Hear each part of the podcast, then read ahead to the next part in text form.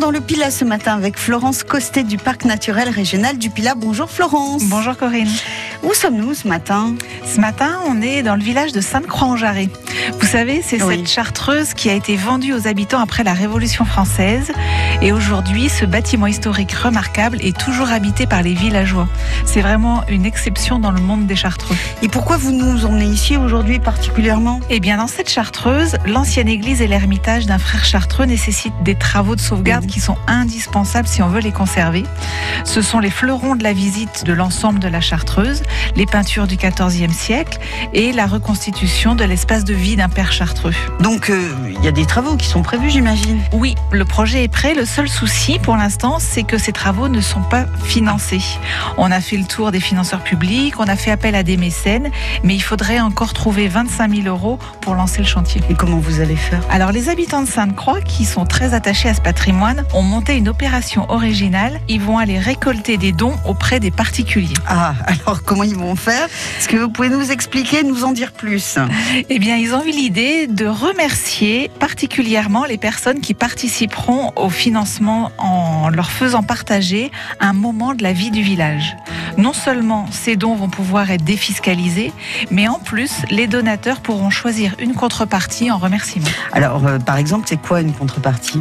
Alors elles sont toutes en lien avec le village de Sainte-Croix, évidemment. Et on a l'apiculteur qui conduira toute une journée les donateurs. Ensemble, ils feront la tournée des ruches pour soigner les essaims d'abeilles, par Ah, exemple. Ouais, c'est bien ça. Le santonnier propose de faire un santon en terre et de le décorer. Une habitante passionnée de déco propose d'ouvrir sa maison pour montrer aux participants comment on habite aujourd'hui dans une ancienne cellule de frères chartreux, parce qu'on peut se poser Ouais, la c'est question. génial, ouais, ouais, ouais.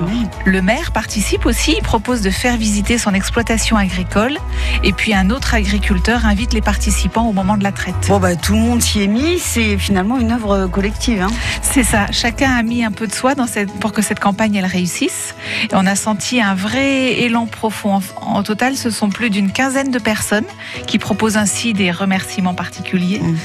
Quel que soit votre don, du coup, entre 30 et 600 euros, vous pouvez choisir votre contrepartie. On peut même en choisir plusieurs si on donne beaucoup. Et vous nous avez dit que ces dons étaient déductibles. Oui, c'est important. Cette campagne se fait avec le concours de la Fondation du patrimoine et ça, c'est une garantie sérieuse. Et comment il faut faire si on veut donner? Eh bien, il suffit d'aller sur le site internet de la Fondation du patrimoine, justement. On choisit le projet de la chartreuse, on indique le montant qu'on veut donner en ligne. À ce moment-là, vous recevrez automatiquement un reçu pour la défiscalisation et puis les habitants vous contacteront dans la foulée pour savoir quelle contrepartie vous intéresse et puis vous prendrez rendez-vous.